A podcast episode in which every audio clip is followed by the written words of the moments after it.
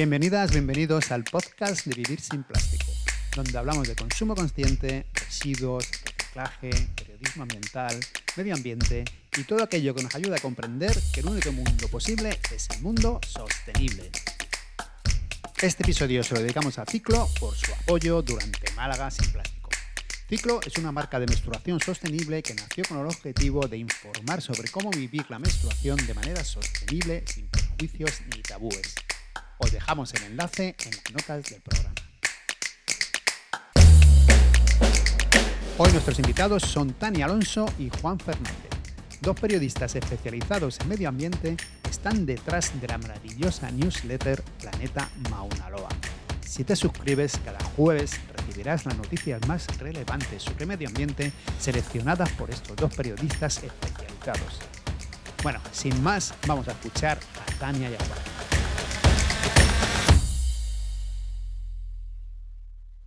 Bueno, ambos sois periodistas especializados en naturaleza y en medio ambiente. ¿Qué os ha llevado a especializaros en estos temas? Bueno, en mi caso siempre he tenido un interés por eh, la naturaleza desde, desde que tengo recuerdo y de hecho, vamos, no me decidí hasta el último momento a estudiar periodismo y luego cuando, cuando acabé la carrera pues enseguida me di cuenta de que me gustaría pues eh, dedicarme un poco a este campo aunque no lo hubiese estudiado y poco a poco pues me fui dirigiendo hasta él. Eh, estudié un máster en ese tema y, luego pues me fue llevando, con sus altos y sus bajos, me fue llevando la, propia experiencia y la propia vida a este tema que siempre me, interesó. Yo en mi caso estudié periodismo porque no sabía qué estudiar y tenía claro que quería que fuera algo con lo que no me fuese a aburrir y que fuese a tocar muchas cosas diferentes, ¿no? Muchos temas diferentes, que al final pues ahora es lo que, lo que hacemos, así que estoy muy contenta. Cuando terminé la carrera bueno, era en, mitad de la crisis, eran épocas un poco complicadas, así que trabajé de muchísimas cosas hasta que ya bastantes años después tuve la oportunidad de, volver a escribir y de ser redactora. Y el medio ambiente, pues la verdad que por un interés personal, porque siempre me interesó mucho todo el tema de, la sostenibilidad, del consumo, etc. Y bueno, fui interesándome un poco por todo el tema del cambio climático y bueno, todos los problemas medioambientales que hay hoy en día y tuve la suerte de poder escribir sobre ellos. Y bueno, pues poquito a poquito, escribiendo sobre ellos y leyendo mucho, pues hasta, hasta hoy. ¿Y cómo surgió la idea de una newsletter semanal de medio ambiente? Pues la idea surgió por nuestro interés personal por crear un proyecto propio, pero también hay una historia aquí porque cuando fueron los incendios de Australia en 2019 nos dimos cuenta de que era muy difícil encontrar información sobre qué estaba pasando más allá de se han quemado no sé cuántas hectáreas, se han muerto X eh, canguros y koalas. Y una, bueno, yo empecé a investigar bastante porque quería saber por qué, cuáles eran las consecuencias y un poquito más sobre lo que estaba pasando. Y encontré una noticia súper chula con una infografía súper completa y pensé, ostras, estaría guay que alguien hiciese este trabajo de criba, ¿no? Y se lo pasase a la gente que no tiene tanto tiempo para dedicar a esto, claro, porque yo sí lo tengo, que trabajo en, este ámbito. Y bueno, en ese momento estaban saliendo muchas newsletters de este tipo, como la de la Crossletter de Charo Marcos, y dijimos, bueno, pues mira, podríamos utilizar parte de nuestro trabajo y de nuestro esfuerzo semanal en llegar a la gente, que seguro que hay un montón de gente que quiere estar interesada sobre estos temas. ¿Y el nombre de Mauna Loa, de, de dónde viene? Es que, claro, Tania cuenta la, parte primera de la historia, porque la verdad es que la idea fue de ella, pero después llegó la pandemia, porque esto fue justo, pues, diciembre de 2019, enero de 2020, por ahí.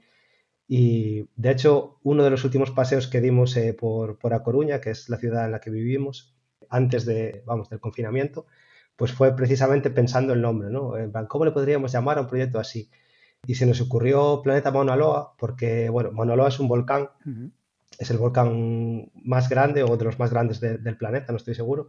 Y ahí, cerca de la cima, hay una estación de, medición del dióxido de carbono en la atmósfera que lleva como 60 años midiendo cuánto dióxido de carbono y cuántos gases de efecto invernadero hay en la atmósfera. Y es, digamos, la referencia cuando se habla de cambio climático y todo eso de, ah, el CO2 ha subido tanto o ah, las emisiones eh, tienen este impacto en el clima. Digamos que la referencia es esa estación de Mauna Loa. Entonces, pues eh, por eso, en honor a ella y en honor a, los primeros científicos que se pusieron en serio con el tema del cambio climático, pues decidimos eh, nombrar la, la newsletter. Por cierto, ahora el volcán, eh, no sé si está un poco activo, ¿no? Que no, no están pudiendo hacer las mediciones. Sí. ¿O me equivoco? Sí, sí, eh, correcto. Así es. estuvo, bueno, ya no sé, ahora mismo, hace un par de semanas que no lo compruebo. No sé si han recuperado ya la actividad, pero sí que estuvieron cerrados porque hubo una, una erupción suave, porque estos volcanes de Hawái, sus erupciones no son como las de Etna o así, son bastante suaves. Mm. Pero justo era a, a dos o tres kilómetros de donde está el observatorio. Entonces eh, la colada de lava cortó la carretera, tuvieron que cerrar todos los instrumentos para que no les entrase ceniza y demás. Entonces eh, sí que estaban con una pausa, pero vamos, yo hablé con ellos en su día y dijeron que no, vamos, que no esperaban ningún impacto en las mediciones a largo plazo ni, ni nada, nada por el estilo. Qué bien. Hasta hace poco, o relativamente poco, muchos periódicos importantes españoles ni siquiera tenían una sección de medio ambiente en, sus noticias. ¿Cómo creéis que ha evolucionado el periodismo ambiental en España en los últimos 10, 15 años? Pues eh, tan atrás ya no sabría decirte, porque es cierto que antes no me interesaba tanto por este tipo de noticias, pero en los últimos, por ejemplo, cinco, sí que hemos visto un cambio muy grande. Por ejemplo, en 2020, creo que fue en la segunda mitad de 2020, el País, que puede ser como el periódico de referencia, ¿no? Eh, abrió su sección de clima y medio ambiente. Y la verdad es que en los últimos años sí que hemos visto muchísima mejora en ese, en ese sentido, en el sentido de que hay más noticias y en el sentido de que están más explicadas, que al final es lo que hace falta. O sea, hmm. no nos vale de nada un titular muy llamativo y luego tres párrafos si no se va aquí de la cuestión. Entonces, claro, por ejemplo, en, en, el país pues tienen periodistas como Planelles, ¿no? Clemente Álvarez, que, que, son buenísimos y que sí que hacen unos reportajes así bastante en profundidad. Y luego también este, está el tema que todavía tiene que mejorar mucho, pero que ya empieza a estar ahí, que es de llevar el medio ambiente a otras secciones. O sea, relacionar el cambio climático y el medio ambiente con cosas que no son estrictamente la ciencia y la naturaleza. Mm. Por ejemplo, pues no sé, la energía, el consumo en las viviendas, bueno, un largo etcétera. Sí, sí, al final el medio ambiente es lo que tiene, que estar relacionado con todo, ¿no? Que hablas de mm. economía y es difícil separarla de medio ambiente. Hablas, yo que sé, de salud y también, o sea, yo creo que debe tender hacia eso, ¿no? A involucrar en el medio ambiente en todas las noticias porque es, eh, vamos, yo creo que hay pocas cosas que no, que no les afecte. Mm, el medio ambiente y también la sostenibilidad.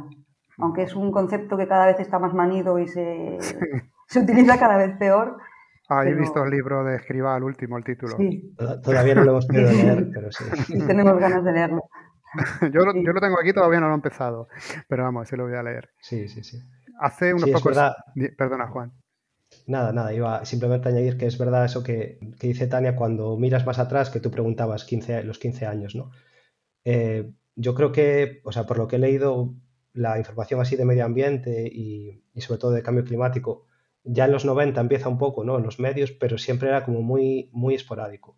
De repente sale un informe de la ONU, entonces ese día había noticias, ¿no? Y luego como que poco a poco pues va ganando más relevancia y ya en los últimos años sí que se empieza a ver esa relación con todo, ¿no? No simplemente pues el informe de, de turno, sino pues cómo afecta al turismo, cómo afecta a la agricultura, ¿no? O a la ganadería, que en España es súper importante. Entonces, yo creo que en ese sentido sí que es una información que cada vez está más presente, no solo en los medios, sino en el día a día de, las personas también. Que yo me acuerdo que yo estuve viviendo en Londres y volví en el hace como 15 años, una cosa así.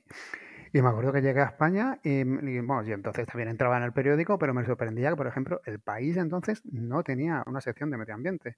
Y esto ya es tema personal mío, que ya no digo, digo, tienen una opción de toros y no tienen una, sección de medio ambiente. Y era algo que me, que me indignaba. Luego ya, vamos, han sabido reaccionar.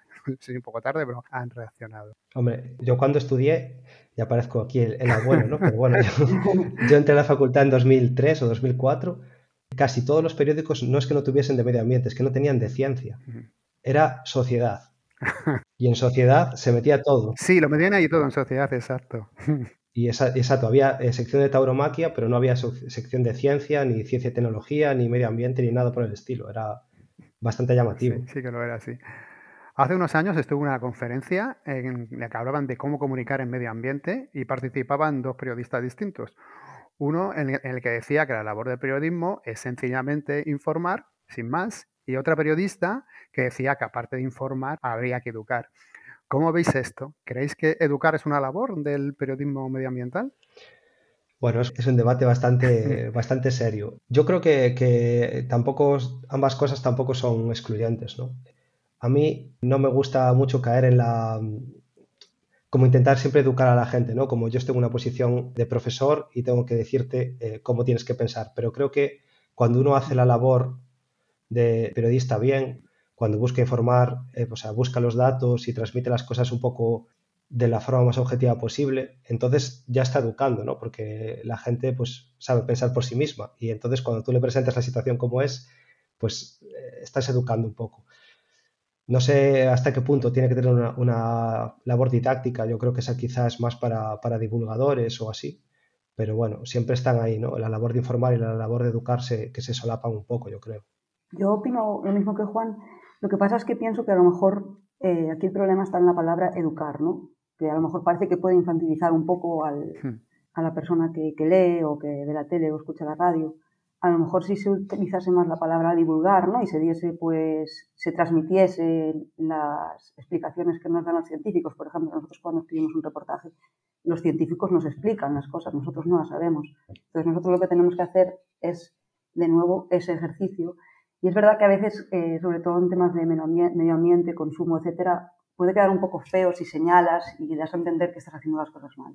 Entonces ahí está un poco la idea de, de, forma positiva dar ideas para hacer las cosas mejor.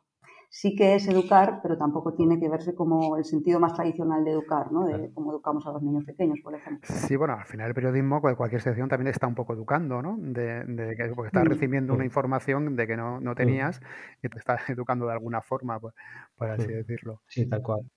¿Cómo han afectado las redes sociales a los medios de comunicación? Muchas veces ahora Twitter y TikTok alimentan noticias todos los días, muchísimas. Hay veces que un tweet ya te saca una, noticia. Hmm. ¿Cómo creéis que está afectando esto?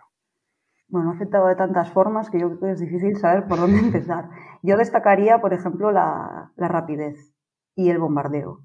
Y yo creo que eso ha cambiado muchísimo la forma en la que nos informamos, porque muy poca gente coge un, un día un periódico y dice voy a dedicar 10 minutos con calma a leer esta noticia. Primero porque no tenemos tiempo, porque lo gastamos en, en hacer el scroll ¿no? para abajo y, leer tweets uno tras otro. Y segundo porque ya, ya no somos capaces por la falta de costumbre, por la forma de, de consumo que nos han dado las redes sociales. Yo creo que esto es uno de los factores importantes, uno de los muchísimos.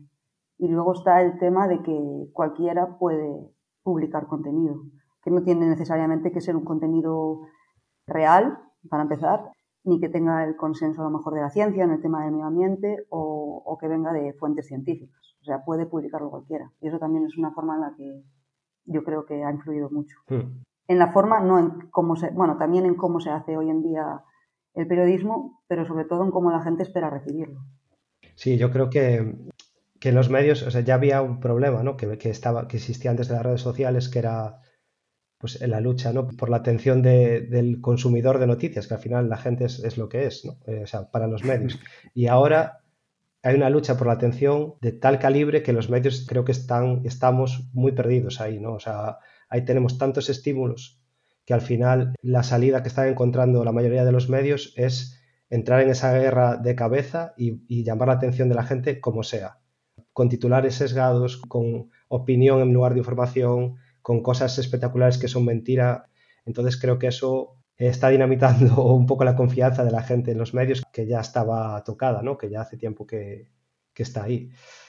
Y es como dice Tania, se ha afectado de muchísimas maneras. Sí, aparte yo creo que nos afecta a todos. Estás escribiendo un titular y piensas, oh, no, no, no es suficiente clickbait. y tienes la, te ves tentada a poner algo y dices, esto es que no lo puedo poner, porque no es, o, a lo mejor no es verdad o, no es lo que quieres transmitir, pero piensas, qué bien quedaría, cuánta gente entraría aquí. Tiene que ser muy difícil, es, verdad, porque yo muchas veces pienso en los típicos titulares clickbait que, que te Si quieres saber cuál es el método mejor para X, eh, o, eh, o sea, entra aquí o te dicen cuál es el método según no sé quién. O sea, que te hacen te fuerzan, si quieres ver, a entrar. Eso a mí, a mí ya llega un momento que me cabea y pues, los titulares que son así, aunque me interesen, no entro. Pero claro, por otro lado, si pones un titular musoso, imagino que la gente tampoco, tampoco quiere entrar. O sea, que un titular que, que, es, que defina lo que quieres decir y que sea atractivo, a mí me parece la cosa más difícil del mundo. Es muy difícil, sí. Yo creo que ahora, o sea, ahora mismo en redes sociales, si quieres que la gente entre, tiene que ser clickbait. Si no, tienes que buscar otros canales, como buscamos nosotros con la newsletter, por ejemplo, o, o algunos medios pues, que apuestan pues, por crear su audiencia más reducida, que saben que le va a gustar ese tipo de temática y tal. Pero si quieres entrar a esa guerra de, competir por, por, la atención de los vídeos de TikTok y demás, tienes que ser clickbait. Es así. tienes que unirte a ellos. entrar en la guerra. ¿Las fake news se crean solo en redes sociales o también se crean muchas veces en, en periódicos o en prensa? Yo creo que, siempre han estado ahí, ¿no? Siempre han estado, ¿no? Sí, sí. O sea, hmm. es que al final depende eh, hasta cuándo queramos escarbar, ¿no? Pero creo que, la información sesgada, interesada, incluso falsa, siempre ha estado ahí. Por ejemplo, es un ejemplo bastante antiguo, pero cuando el tema de las, de las armas de destrucción masiva ¿no? en, Irak, ahí no había redes sociales. Y sin embargo, o sea, ocupó titulares de todos los medios cuando muchísimos periodistas estaban diciendo e investigadores, ¿no? Que no era así y aún así, pues la bola se generó de tal manera que acabó convirtiéndose casi en realidad durante muchísimos años y luego se demostró que no era así. Entonces creo que las redes sociales son un terreno muy propicio para que se propaguen, mucho más propicio que los medios. Entonces ahora, pues quizá esa batalla se, se juega ahí, pero vamos, siempre han estado ahí. Mm, yo creo que sí, y no solo por interés, sino también por error muchas veces, porque es verdad que es una profesión en la que tienes que hacer cosas muy rápido depende, ¿no? Del medio y de, y de cada caso, pero yo creo que sí, muchas veces por falta de medios o por falta de tiempos no se dedica el tiempo suficiente a, contrastar. Claro, porque muchas veces es difícil distinguirlas, ¿no? ¿Algún consejo para que, no sé, cualquier persona las pueda distinguir? No es tan sencillo como parece, ¿no? No, la verdad es que no. Justo tenemos de hecho una, una, guía de la Federación Internacional de Bibliotecas que bueno, que da consejos que son súper útiles, ¿no? Por ejemplo, investigar la fuente. Primero, por ejemplo, mirar si, si está firmado. O sea, si un artículo está firmado, ya te da más credibilidad que, credibilidad que uno que no lo está y el medio también, ¿no? Hmm. Eh, investigar quién es el autor, cosas tan básicas como mirar la fecha, ¿no? Sí porque hay veces que, estás viendo una noticia y, te lo crees y, a lo mejor es de 2017. Eso pasa. y no tiene nada que ver. Luego ya hay pasos que van más allá, como por ejemplo buscar las fotografías. Hay herramientas online que te permiten buscar eh, la fuente de las fotografías. Entonces te das cuenta de que te están diciendo que, imagínate, pues, por llevarlo al medio ambiente, que han ardido X hectáreas de algún lugar y la foto no es de ahora, sino que es de Chile de 2016. Y esto, en este caso, no tendría tanto, tanta repercusión, pero en otros problemas sociales sí que la tiene. Por ejemplo, inventarte que un colectivo está haciendo X cosa cuando a lo mejor no es cierto puede llevar a, sesgos racistas y de, muchos otros tipos. Eh, yo creo que también eh, es importante, o sea, para empezar, que, que, sea un artículo, ¿no? Porque es que hoy en día ya eh, yo pienso, por ejemplo, en mi, padre, que es una persona que no se cree mucho los, los bulos y tal, pero de vez en cuando pues me reenvía alguno. Siempre son pantallazos, o sea, jamás hay un enlace a nada, en lo que siempre es un pantallazo con algún titular raro o algo así, o imágenes como súper sacadas de contexto, o audios de gente que no sabes quién es. Entonces, para empezar, que sea, el trabajo de un, de un periodista siempre es contarte las cosas con honestidad y decirte cómo consigo esa información cuando eso falla, ya es una señal de alarma como súper importante, eh, algo, algo va mal aquí, ¿no? Tiene que haber un experto que explique algo, un, enlace a un estudio que tenga unos datos o algo, que tú no tienes por qué entrar ahí, pero no, pero por lo menos que esté ahí, ¿no? Y que no sea pues este audio que manda un médico del hospital de no sé dónde diciendo que, no sé, que el cáncer no existe, ¿no? y, y no hay ningún, ningún dato que lo corrobore ni nada, simplemente es un audio suelto ahí que no sabes ni, quién lo dice. Entonces, creo que hay como mm. algunas cosas básicas, como decía Tania, ¿no? La fuente, el autor, la fecha, cosas que, que son como pequeñas señales de alarma ¿no? que nos deberían hacer por lo menos sospechar antes de, antes de compartir. Mm. Por suerte muchos bulos y muchas eh, fake news eh, son muy cutres. Sí, eso es verdad. Esto es fácil, Ah. es fácil de ver, claro. Algunas no hay ni que, ni que, ni que investigar. Nada. Claro, es, es muy cutre. Si tú entras en una página que ya tiene un aspecto... No tiene datos, no tiene fuentes, no tiene ningún enlace, no te está hablando de ningún estudio científico que haya detrás. Esto en el caso de, del medio ambiente, por ejemplo.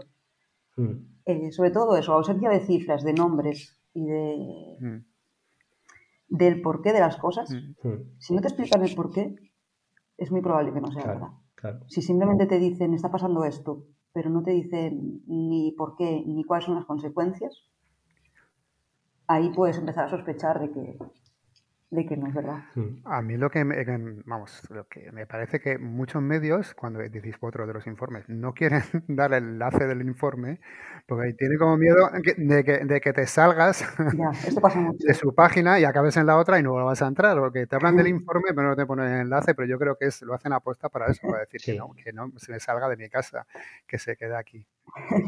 Pues probablemente sea para eso, sí. Sí, eso es una lucha también. Yo, yo, personalmente siempre los pongo, porque es que, a ver, no tienes propiedad de, de nada, ¿no? O sea, no estás contando ninguna exclusiva, es un informe público y si la gente lo quiere ver, que lo vea y que esté ahí en la página, ¿no? Si no vuelven, pues Mm. mala suerte. Sí, aparte que muchas veces los informes tampoco son tan fáciles de digerir, que si alguien lo digiere por ti, pues vamos, eh, encantado de la vida.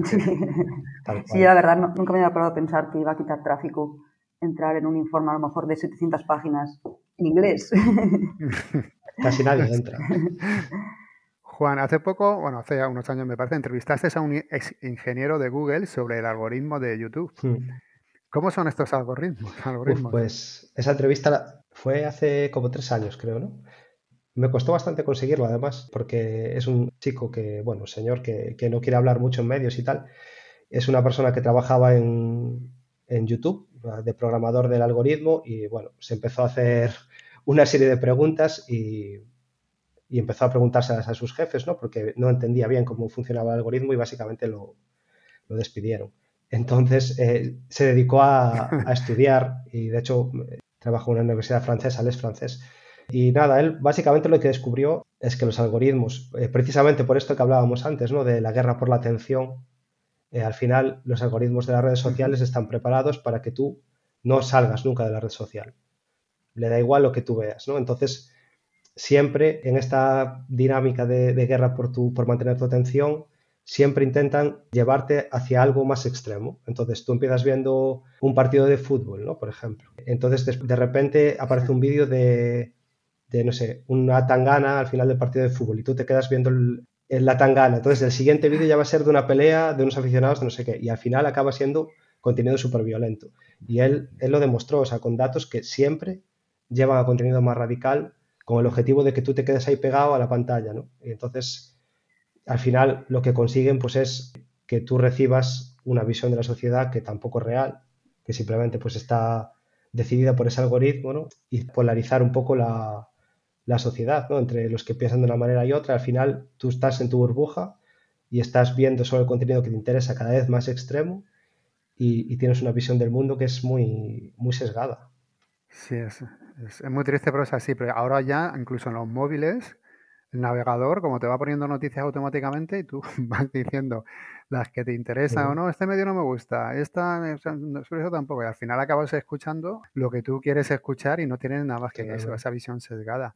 ¿Creéis que debemos leer medios que a lo mejor no sean tan afines a nosotros, pero para tener una visión más completa de lo que está pasando? Yo creo que estaría bien, sí. Pero bueno, se lee tan poco que ya con leer los que son afines a ti ya sería un, sería un paso. Pero hombre, yo creo que, que sí, claro. Sin ir a contenido a lo mejor muy radical, porque a lo mejor no quieres eh, dar lecturas o audiencia a ciertos medios, a lo mejor, o a ciertas personas. Pero yo creo que siempre está bien tener todos los puntos de vista, o por lo menos saber cómo piensan las personas que no piensan como tú. Claro. Mm. Yo lo veo como si, como si nos negásemos a hablar con cualquiera que pensase diferente de nosotros, ¿no? Tú puedes hablar, eh, intercambiar opiniones y, y un poco también desafiar tus propias creencias, pues hablando con gente que piensa diferente o, con, o leyendo cosas que son diferentes. eh, evidentemente no es, no es, plato de buen gusto y todos acudimos siempre a, lo que nos refuerza, ¿no? Siempre es en plan, mira, este piensa como yo, qué bien. Pero yo creo que es un ejercicio que está bien, sí. A mí, por ejemplo, me cuesta, pero intento hacerlo, ¿verdad? Que a veces te cuesta, depende de qué noticia. Y luego también yo lo que intento muchas veces hacer cuando son noticias de España, pues, pues le intento leer en medios internacionales. Me parece que lo simplifican y como que lo ven con más de una distancia que a mí me ayuda bastante en vez de ver lo que, lo que, lo que dicen. Sí, la verdad es que eso está guay. Hay periódicos como The Guardian o el New York Times que sacan de repente unas cosas así que no te esperas que, están súper chulas. Sí. Y además que muchas veces sorprende, y está ocurriendo esto aquí. Sí, a veces, a veces son sobre cosas muy concretas. Sí. Y de ostras. Y, y, amor, y, temas de medioambientales también, que dice, bueno, que esto no lo sabía yo y, estoy por aquí. Mm. Tal cual, sí, sí. Volviendo un poco a las redes sociales, hace, hace poco decíais en, en una de vuestras newsletters que en Twitter se utilizó un, que si utilizabas un hashtag cuando se buscaba por la palabra clima, también ocurría algo extraño, ¿no? El, el ¿cómo no, no me acuerdo cómo era el hashtag, el clima cam. Scam, sí. Como, sí. como el, el timo climático. ¿Qué, eh, sí, bueno, ¿qué es lo que pasaba? Que no, que no me acuerdo exactamente. Eh, nada, básicamente que mm, creo que era eh, había sido durante la. O sea, había empezado durante, la, COP. ¿no? Mm. Sí, durante la cumbre del clima que se celebró en, en noviembre. O sea, supuestamente cuando tú buscas un hashtag en Twitter, te deberían aparecer por orden de, de volumen de, de, conversación ¿no? que hay alrededor sí. de, esa, de, esa, etiqueta. Y sin embargo, este hashtag de estafa climática aparecía el primero a pesar de que tenía muchísimo menos, muchísimo menos impacto en la conversación, digamos, que, que cualquiera de los otros. Entonces, eh, de alguna manera se estaba promocionando ese hashtag sin que se sepa muy bien eh, por qué, ¿no? Eh, pero bueno, la verdad es que desde que, desde que Twitter ha cambiado de manos al señor Elon Musk, pues está bastante, bastante caótico todo, ¿no? No, sé, no sé cómo va a acabar. Sí, de hecho lo que decían era eso. Eh, el estudio era sobre la información en Twitter durante la COP. Hmm. Pero al hablar de este hashtag explicaban que ya había surgido antes. Se fue más o menos en verano de repente, sin, sin que se sepa por qué, tuvo muchísima viralidad. Y esto no lo pusimos, pero al parecer el usuario era un usuario del que no había prácticamente información, o sea, a lo mejor era un bot, sí. que tenía un nombre muy de, muy de estadounidense radical. No sé si era soldado de Dios o algo así, Soldier of God o una cosa así. Y que de repente, como que de un día para otro, tuvo muchísimas visualizaciones. Entonces se da por hecho que la propia plataforma lo, lo promocionó de alguna manera. Esto también encaja con lo que comentabas antes de los bulos, eh, Fer, porque hay muchas razones por las que los bulos triunfan, ¿no? Pues simplemente a lo mejor pues porque hay un grupo social que le gusta escuchar eso, tal. Pero una razón muy importante que a veces no se nombra es que hay, hay un interés en que ese bulo triunfe. ¿no? Entonces, hay grupos políticos o, o, vamos, organizaciones que muchas veces utilizan esas herramientas pues para crear o para darle importancia a un debate que, que no existe, ¿no? para crear un poco de disrupción política, no sé cómo llamarlo. Pues, es, por ejemplo, pasa con esto, ¿no? De, de la estafa climática o con otros temas de, de política. Por ejemplo, pues Donald Trump era maestro, ¿no? O sigue siendo. Sí. en este tipo de cosas. Ahora va a poder seguir siéndolo. Sí. Hemos hablado un poco del periódico que a mí me encanta, The Guardian, y tengo unos reportajes que algunos lo llaman de long read, que son muy largos y la verdad es que son buenísimos. Pero yo tengo que reconocer que muchas veces me cuesta, no consigo acabarlos.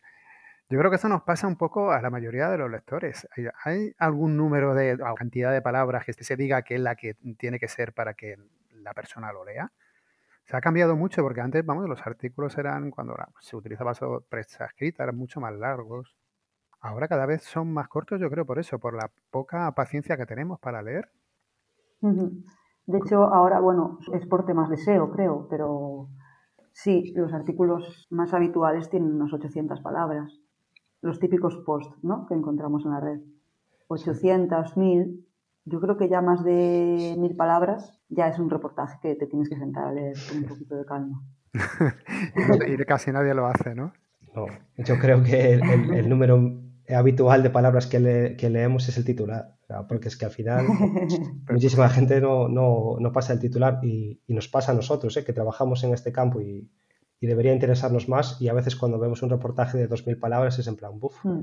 Qué pereza. Está súper interesante, pero no lo voy a acabar. Es que... Sí, es que es eso, da pereza. Hay unos que sí, algunos que si te, evidentemente te, involucras, vale, pero otros dices, uff, qué pereza. O a lo mejor lees la mitad y no acabas de entrar en el, en el tema y acabas saliendo.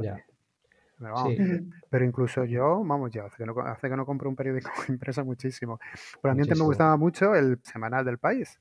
Y ahora, no te, bueno, hace unos meses me di cuenta que en el, en el bar debajo de mi casa, pues todo lo, lo, lo tienen allí todas las semanas, vamos. Entonces se me ha cogido la costumbre de bajarme los domingos y me ojeo el país semanal.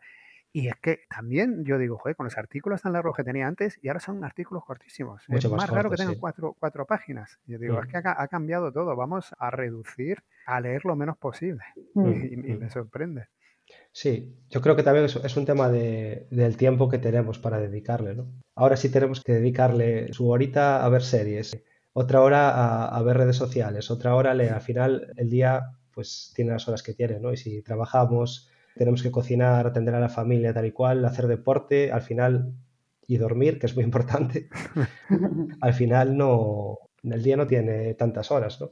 Me estaba acordando ahora cuando hablabas que hace poco estaba, hablaba con mi abuela de, cuando ella era niña, ya es muy mayor, estamos hablando de los años 20 o así de, del siglo pasado, y me decía que su padre, o sea, mi bisabuelo, él recibía el periódico, El Faro de Vigo, un día después de que se publicase, porque tardaba un día en llegar al, pueblo, y lo leía entero, y después se lo pasaba a los vecinos y lo leían entero. O sea, era como, porque era lo único que tenían para enterarse. Entonces, como querían estar un poco informados y tal, y lo leían de cabo a rabo.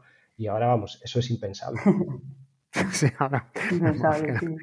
Eh, volviendo un poco ahora a vuestra newsletter, ¿os lleva mucho tiempo semanalmente preparar la newsletter? Sí, nos lleva una jornada de, trabajo a los dos. Una jornada de trabajo. Sí, nos ponemos por la mañana, tenemos ya las fuentes identificadas y divididas entre los dos, las leemos, vamos viendo así qué temas son los más interesantes. Bueno, muchas veces pues ya sabemos de qué vamos a escribir, ¿no? Porque son temas que están en, en la agenda claramente. Pues por ejemplo, cuando se celebran las COP o cuando hay eh, una ola de incendios, ola de calor, etcétera, pues ya sabemos de qué nos va a tocar hablar.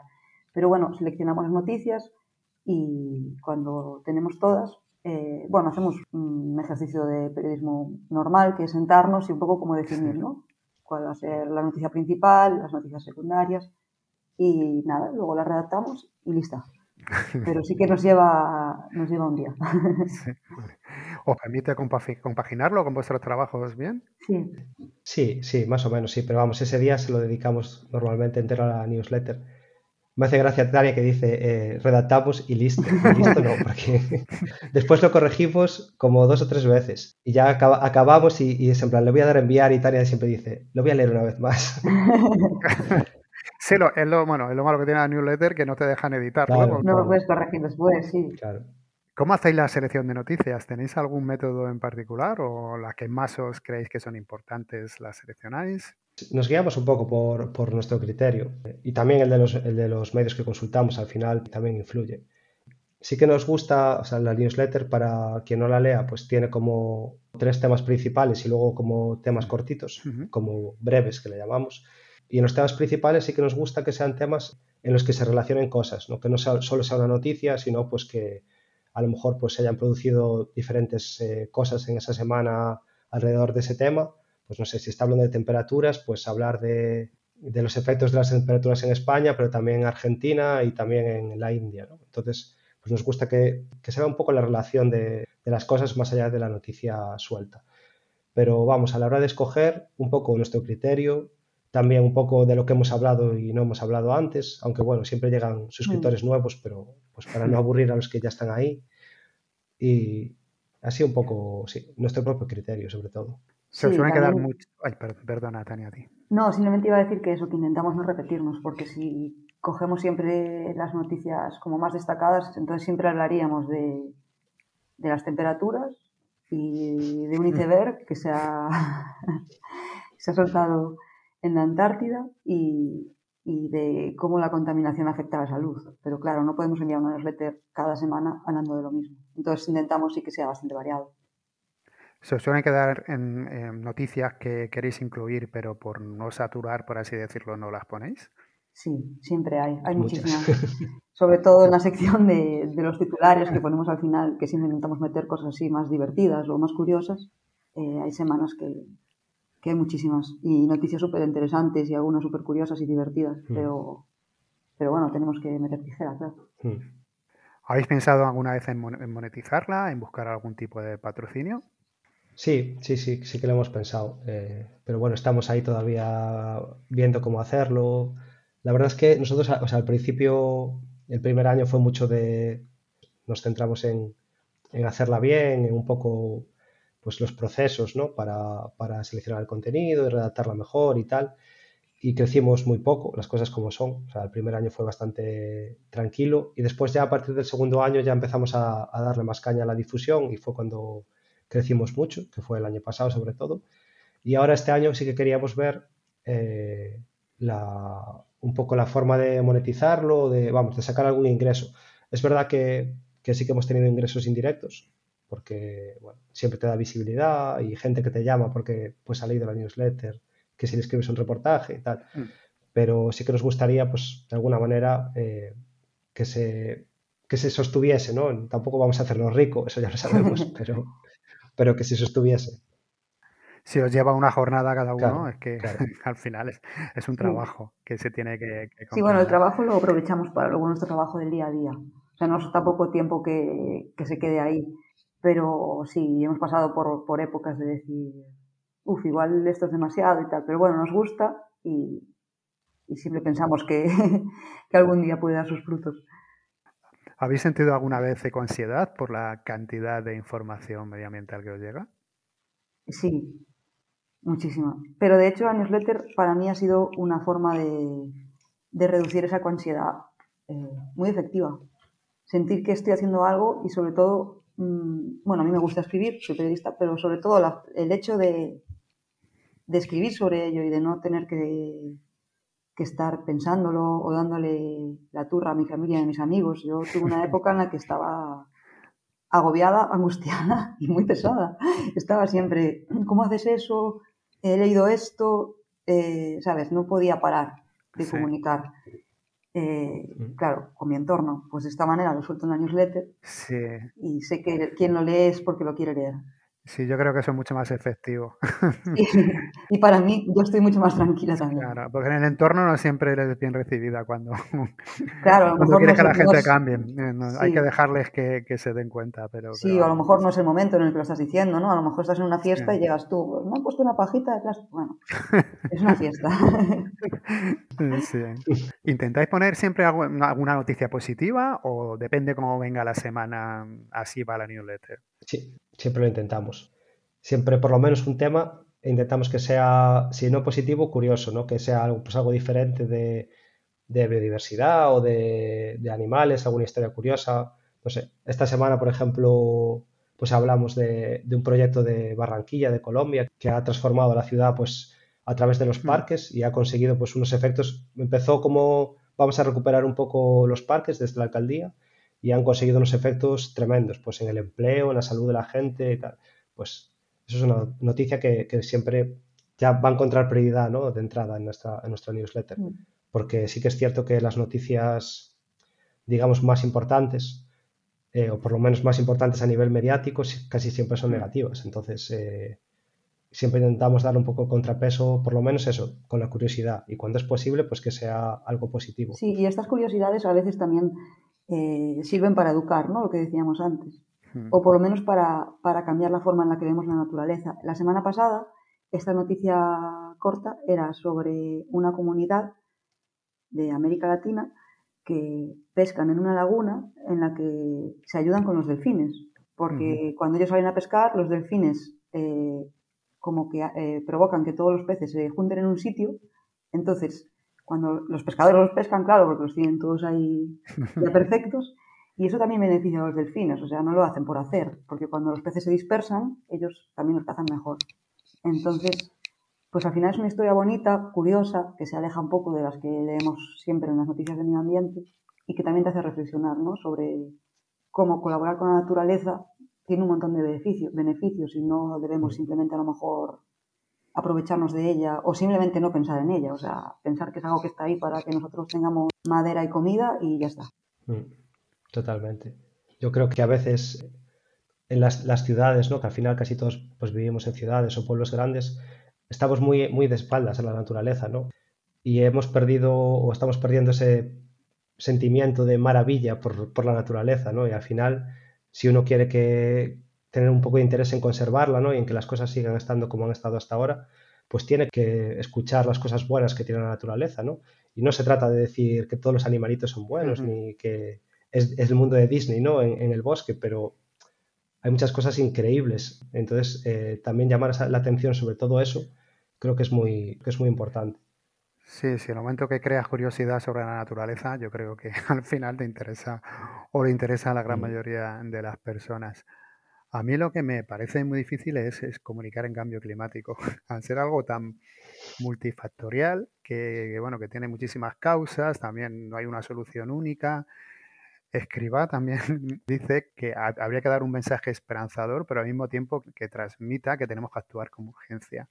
¿Cómo se puede hacer esto? ¿Es posible transmitir el cambio climático y que la gente le interese y que también comprenda que tenemos que hacer algo? Eh, es complicado. es verdad que Escribá lo explica bastante bien siempre en sus libros, pero, pero es complicado porque tú para transmitir la sensación de que hay que actuar, al final tienes que explicar lo mal que están las cosas. Y, claro, si te pasas, pues abrumas a la gente y la gente dice, pues ya no quiero saber nada más porque todo está fatal y para amargarme la vida, pues, pues no leo el periódico, ¿no? Entonces, yo creo que el equilibrio está un poco ahí en en comunicar cómo están las cosas, no caer en el tremendismo, porque es verdad que, las cosas están mal, pero tampoco es, o sea, podrían estar peor, podrían estar mejor también, ¿no? Pero me refiero que quedan sobre todo centrarse en todo lo que queda por, por salvar, porque al final, pues, es verdad que la temperatura media de la Tierra ha subido un grado en el último siglo, sí, pero todavía podemos evitar que suba hasta 4, que sería terrible, ¿no? Entonces, si conseguimos que se quede en 2 grados, pues es bastante mejor, ¿no? O es verdad que nos hemos cargado montones de especies, pero todavía quedan muchas otras que no. Entonces, vamos a centrarnos ¿no? En, en, no hacerlo para no seguir por ese camino. Pero vamos, a mí me parece una tarea súper complicada. Mm, es complicado y también porque entender por qué se produce el cambio climático y todas las formas en las que nos afecta también es complicado. Pero Sí, yo creo que, la solución está un poco en no pintar las cosas como blancas o negras, ¿no? Ni tenemos que cambiar nuestro estilo de vida radicalmente de un día para otro, ni está todo perdido. Mm. Claro, ahora bien, ¿cómo comunicar todo eso cada vez que escribes un reportaje o haces un, un programa de televisión o de radio? Pues es complicado, sí. Si es que nos gusta los blancos y los negros. A nosotros una, una, vez, hace ya mucho tiempo, que vinieron a hacernos un reportaje a casa, unos periodistas, y dijeron, es que sois, o sea, no nos llamado grises así, sí, pero vamos, que dijo, a mi productora que le gustan son el blanco y el negro, y vosotros estáis en el medio. es lo que hay, ¿no? Es que precisamente en el tema del consumo es súper complicado, porque cuando le propones a alguien, o bueno, o planteas la idea de por ejemplo, comer menos carne, eh, usar menos el avión, usar menos plástico, ya parece que no puedes hacer ninguna de esas cosas. Y lo que tienes que explicar es que precisamente no, tienes que hacerlas menos hmm. para poder seguir haciéndolas. Porque si no, sí que va a llegar un punto en el que a lo mejor no vas a poder. A lo mejor no nosotros, pero a lo mejor las futuras generaciones que tengan todo mm, mucho más complicado. O sea, no es, hmm. no es de repente de un día para otro dejar de comprarte ropa o dejar de eso de viajar. Es simplemente plantearte cómo hacer las cosas e intentar eso, buscar un, gris, ¿no? O un blanco clarito. Un blanco. es, es, que es una pregunta muy habitual que, yo le hago a gente cuando entrevisto, ¿no? A gente, pues, como escriba o, muchos otros expertos. Y muchos siempre contestan lo mismo, es que los seres humanos somos muy malos tomando decisiones complejas. Entonces, claro, eh, cuando tenemos que decidir si comprar una, manzana o una pera, se nos da bien. O tenemos que decidir algo en la comunidad de vecinos. Pero claro, cuando tenemos que explicar y entender un problema tan complejo, pues como el, plástico, ¿no? La contaminación por plástico y su relación con el consumo. O, el cambio climático, que es súper complejo. Entonces ahí ya nos perdemos y nos parece imposible. Entonces, eh, es que creo que es una cuestión bastante... Vamos, no vamos a tener nosotros la respuesta, pero intentamos intentamos por lo menos comunicarlo lo mejor posible. Una de las cosas que hay gente que dice que a lo mejor si cuando hablamos de cambio climático, cuando se habla de cambio climático, si lo involucramos un poco con la salud, que a lo mejor pues hay mucha gente que se lo toma más en serio. Hace poco poníais en, la, vuestra newsletter que si los habitantes de Inglaterra y Gales que, que podrían ganar hasta 2 millones de años de vida de aquí a 2050 si se aplicaran las medidas Mm. contra el cambio climático mm. necesario. Y creo que el que también he leído en un estudio que 9 millones de personas mueren anualmente por la mm. contaminación de combustibles fósiles. O sea, son unas cifras que lo escuchas así y dices, ¿cómo es posible? Totalmente. ¿Crees que si esto se transmite de otra forma, diciendo, mira, no es que solamente los osos porales o nuestros nietos, sino que está muriendo gente, la gente se va a tomar más en serio o sencillamente va a ser otra noticia más que se va a quedar ahí en, no sé si voy a responder a tu pregunta, pero yo creo que en ese sentido las iniciativas locales son las más importantes, porque tú te lo crees y lo ves, si lo ves, ¿no? Entonces a lo mejor una ciudad como Barranquilla, que yo no la conozco, pero he pasado cerca por allí y bueno, es una mole, son moles y moles y moles de, edificios gigantescos. De hecho, yo no sabía ni que tenía un montón de parques dentro.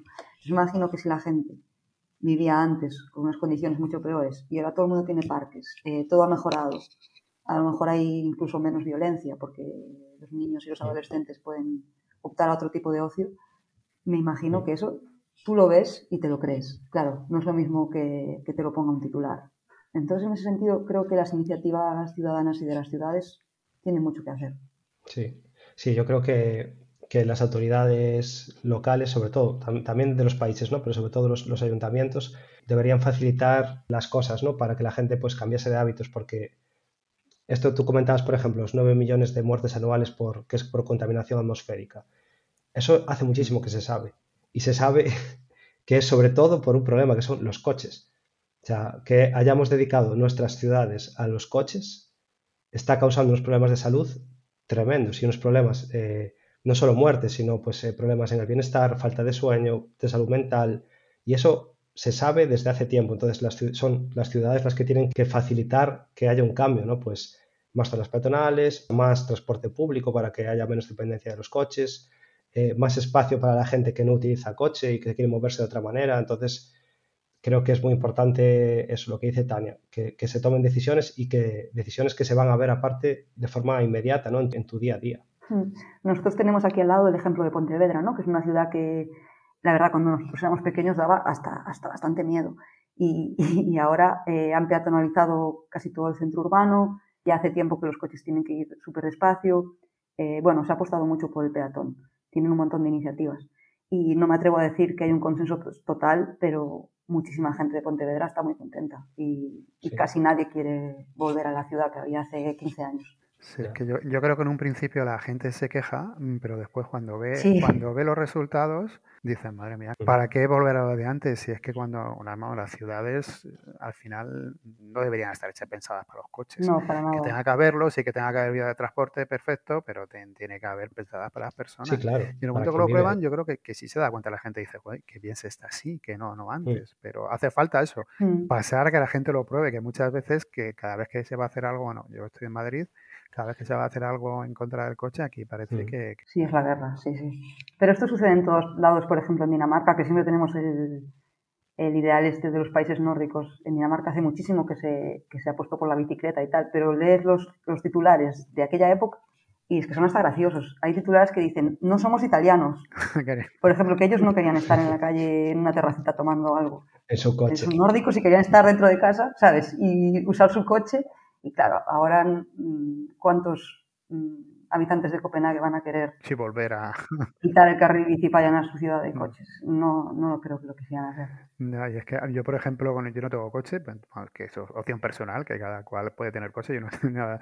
Pero cuando lo dicen muchas veces te miran como raro, te que comprar un coche. Y dicen, bueno, pues si es que no. no Hombre, Madrid no, no, es muy necesario. Pero todavía te, la gente te ve como que, que eres un bicho raro por no tener coche. Y entonces, pues son cosas que yo creo que tenemos que cambiar. Una pregunta ahora que estáis también hablando de cosas locales. Esta mañana en vuestra newsletter hablabas de la fábrica de ENCE, que también está en Pontevedra. ¿Qué está ocurriendo ahí? Eh, bueno, es, un tema sobre todo judicial. ENCE es una fábrica de pasta de papel, de celulosa de, eucalipto, que se instaló en los años 50 del siglo pasado, en el 57 creo que empezó a operar, y está colocada en la costa o sea, está ocupando un espacio que hoy es un espacio público, entonces no lo era porque, bueno, pues había otro régimen en España, ¿no? Y, otras leyes. Y está, pues, a, no sé, 8 o 9 kilómetros de la ciudad de Pontevedra, en una zona que es el banco de marisqueo más importante de, de la ría de Pontevedra. Y entonces, pues, casi desde el principio hubo mucha oposición social a esa fábrica. Entonces, bueno, después con la llegada de la democracia, pues empezó a haber más movimientos y más movimientos. Y entonces, en algún momento, hace como 10 años o así, se empezó toda una serie de, recursos y demandas porque esa fábrica está ocupando un espacio público que hoy está regulado por la ley de costas y no hay ningún interés, o sea, no hay ninguna obligación de que esa fábrica esté ahí, porque podría estar en cualquier sitio, pues en el medio de, la nada, donde no moleste a nadie, ¿no? La fábrica tenía una concesión para estar ahí que le había dado eh, pues el gobierno de Franco y esa concesión la prorrogó el gobierno de Mariano Rajoy en 16 y eso fue lo que la Audiencia Nacional dijo que no podía ser que la concesión se había acabado y que ENCE tenía que sacar la fábrica de ahí. ¿Qué pasó? Pues que la empresa recurrió y antes de ayer el Tribunal Supremo pues decidió que no era necesario que se moviese la fábrica, que como la ley de costas pues era posterior a, su construcción, pues que no le afectaba y entonces que se podía quedar ahí hasta 2073. Entonces pues es un conflicto que de varias décadas en Pontevedra y, pues es un nuevo capítulo. No, casi nada, hasta el 73, mm. que es que eso es como, como, que no es dentro. Sí, Sí. Bueno, las organizaciones locales dicen que, no es así y que, bueno, que hay todavía otras vías, ¿no? Y de otros tribunales y, para protestar y que no creen que se quede tanto tiempo, pero bueno, de momento es una pequeña victoria para la empresa. Mm. El tema es que eh, tiene bastante impacto medioambiental y también visual, porque está en una zona de, playas, de bosques que llegan prácticamente hasta la playa, en una zona súper bonita, muy cercana a la mm. ciudad. Y tanto medioambiental como visual es un horror porque es que encima es enorme. Sí, a lo mejor la gente de ahí se acostumbra si lo ve desde pequeño, pero seguro que cuando va gente de fuera dicen, madre mía. Sí, la gente allí también, hay un montón de fotos de gente en la playa de enfrente con sus tumbonas tomando el sol y en vez de tener la ría, ¿no? Con los árboles y con el agua azul, pues tienes una mole de echando humo. Sí, porque al final contamina, ¿no? Y entonces ha sido un freno a todo lo demás, que igual pues en su día trajo puestos de trabajo, yo no digo que no, y que lo sigue teniendo, ¿no? Pero es cualquier otra actividad pesquera, de ocio, demás, no tiene sentido. Porque está el agua contaminada, porque hay malos olores, porque la zona pues turísticamente no se puede vender tampoco. Entonces ha sido un freno a todo lo demás. Excepto a las plantaciones de eucalipto. Esto es como la cara B es como la cara de, la fábrica. bueno, no sé si conocéis el podcast de Gabinete de Curiosidades. Pues no, y me, me lo han recomendado Spotify. Así que si también nos lo recomiendas tú, lo escucharemos. Vale, pues es, muy bueno. Bueno, os recomiendo todo, pero en la segunda temporada, el episodio 4 habla de periodismo, a las noticias falsas y demás. Y a mí me gusta mucho porque una de las cosas que comenta es que nos deberíamos preguntar quién nos informa cada mañana, de dónde vienen nuestras noticias, quién las paga y de quién te fías. Que estamos acostumbrados a pagar por el ocio, pero no por el periodismo. Que no podemos permitir que nuestra escala de valores, una temporada nueva de una serie, valga más que una verdad. Que yo creo que esto tiene toda la razón. Lo que no sé es cómo podemos hacer comprender a la sociedad de la importancia del periodismo independiente, que yo creo que debemos de pagar por las noticias. Sí, yo también lo creo. Y es algo que se hacía hasta hace, hace muy poco. No sé si habría que haber un, Netflix de medios de comunicación, que también se ha hablado. no les falta marketing. Yo creo que, que, igual ahí sí que un poquito de educación, como decías al principio, ¿no? Porque al final, o sea, los periodistas tenemos que comer, como cualquier trabajador. Si no es el lector el que les está pagando el sueldo, ¿quién se lo paga, no? Alguien se lo está pagando. Entonces, eh, es ahí donde está un poco la independencia de la, de la información. Entonces, si, si, queremos leer noticias en las que pues eh, nadie se calle lo que tiene que contar sobre las empresas energéticas, pues no podemos permitir que las empresas energéticas le estén pagando el sueldo a los periodistas, porque al final, por muy honestos que sean, va a llegar un punto que les van a decir, hasta aquí. Entonces, es, es un debate complicado porque hoy en día estamos acostumbradísimos a consumir cosas gratis. Y las redes sociales y todo el contenido es tan accesible y tan gratuito, aunque tiene un precio que, que estamos pagando y que no sabemos verlo, pero es difícil decirle, pues tienes que pagar un euro al día para, o dos euros al día para poder leer información de, calidad. Pero bueno, hay medios que lo están consiguiendo. ¿eh? Como personas bien informadas, ¿hay algún tema medioambiental del que ahora no se hable tanto que creáis que se va a hablar más en los próximos años? Sí, bueno, yo creo que, que vamos a seguir eh, escuchando cada vez más de, estos temas, ¿no? Y ya se ha hablado mucho este año, ¿no? De, del tema de la, de la energía y, yo creo que se va a ir hablando, o se debería ir hablando con más detalle, ¿no? De hasta qué punto dependemos de los combustibles fósiles, ¿no? Y lo que nos va a costar dejarlos a un lado, porque al final pensamos, no, no usar petróleo es no coger el coche, pero hay muchas otras cosas, ¿no? Entonces, yo creo que el tema de la energía, también por el propio interés de las empresas y de los gobiernos, se va a hablar cada vez más.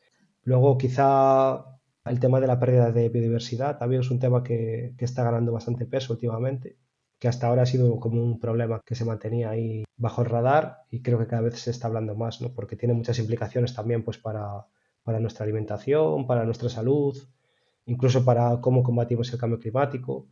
Entonces creo que, o espero que por lo menos se, hable cada vez más de él. Hmm. Y yo, espero que cada vez se hable más de, de temas transversales y que cada vez hable más de soluciones, no de greenwashing, de soluciones reales, ya sean decrecentistas o, o del tipo que sean. Pero yo creo que cada vez se hablará más de eso, por, por pura necesidad. ¿Alguna otra newsletter que nos podéis recomendar, aparte de la vuestra, que no tiene que ser de medio ambiente? Eh, a mí me gusta mucho Fleet Street, que es sobre periodismo. Me gusta mucho la que hace Juan Lu, el subdirector del diario.es, cada día, se llama Al Día, ¿no? Al Día, sí. Al día, sí, me recibo cada día y no me el nombre. También leo la de Charo, Letter. Bueno, últimamente he descubierto una que me hace muchísima gracia, que se llama... What the fuck, sí. sí, se llama así? What the fuck.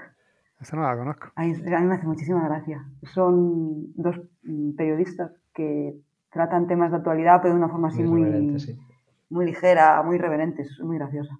Eh, y tratan sobre todo temas que afectan a nuestra generación y, más, y gente más joven. Pues el desempleo, el precio, la precariedad, todos estos temas, con muchos memes y de forma muy graciosa, pero a la vez eh, profundizando bastante. Sí, está muy guay.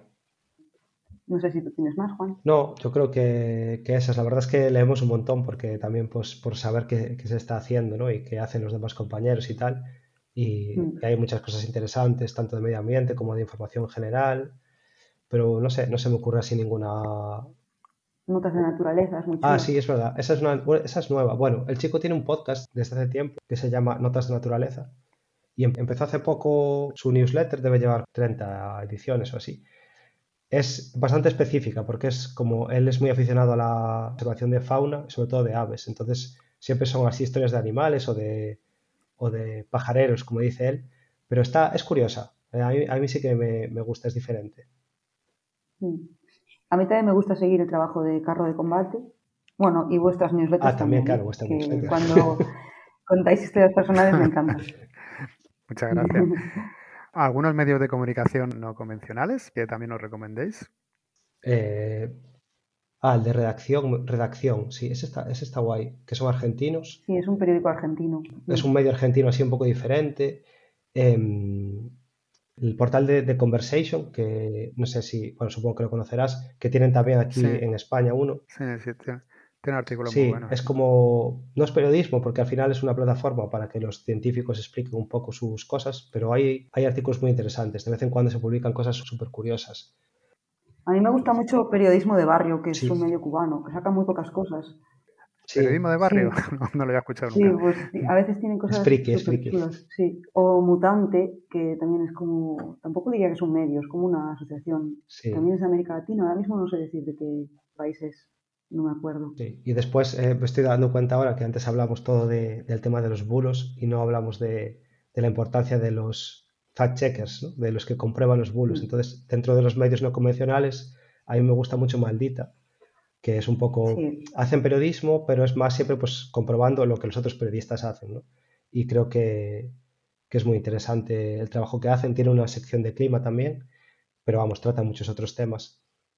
Y, hay otra plataforma que se llama Cibio, que es periodismo, pero en vez de hacer como noticias, como que se dedican a, a explicar la información pública y las cosas así de, del gobierno y las leyes y demás, como de una forma muy cercana y, hace un trabajo súper súper interesante. Cipio se llama con, con V.